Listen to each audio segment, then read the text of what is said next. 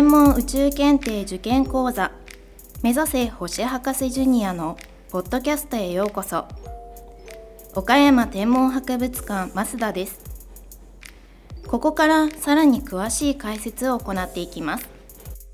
問題にあった太陽の表面温度は約6000度に対し黒点は約4000度と温度が低いために暗く見えています。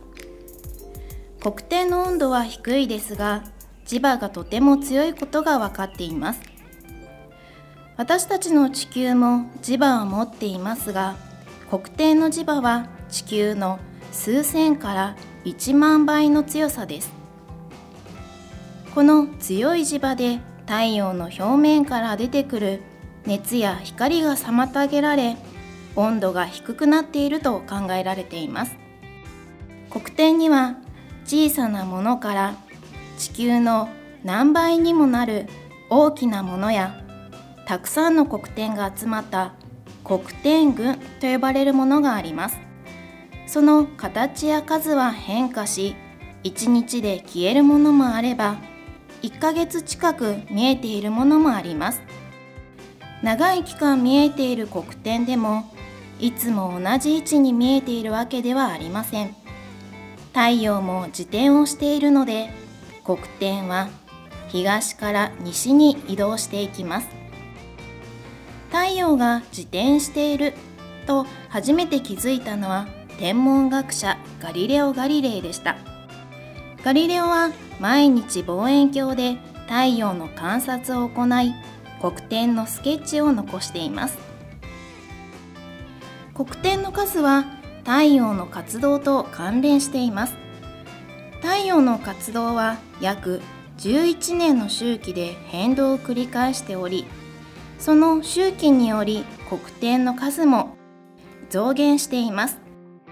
太陽の活動が活発で黒点の数が多い時期を極大期活動が落ち着いて黒点の数が少ない時期を極小期と言います。現在太陽の活動は活発になっており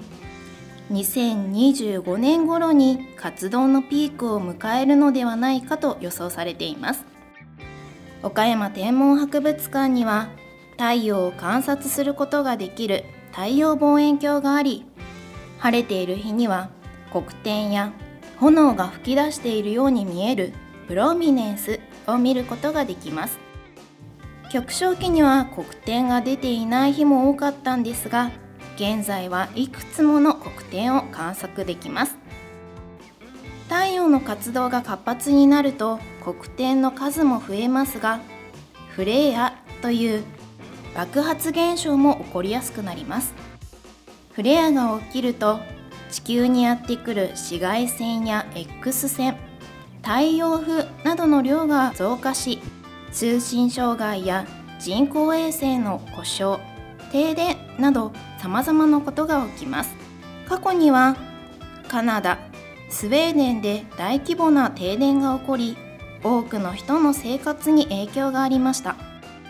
今後大規模なフレアが起こったらスマートフォンやインターネットが使えなくなり警察や消防などの無線も通じにくくなると言われています。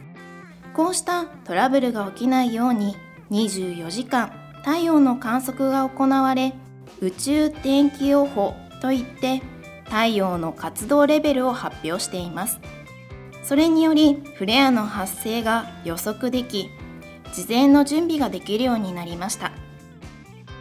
博物館の隣にある国内一大きな望遠鏡の京都大学生命望遠鏡では太陽と同じような恒星の観測も行っています。それにより若い頃の太陽がどのようにして地球などの惑星の大気に影響を与え生命環境がどのように作られたのか。今後太陽が地球に与える影響などを知る手がかりとなります。黒点のことを含め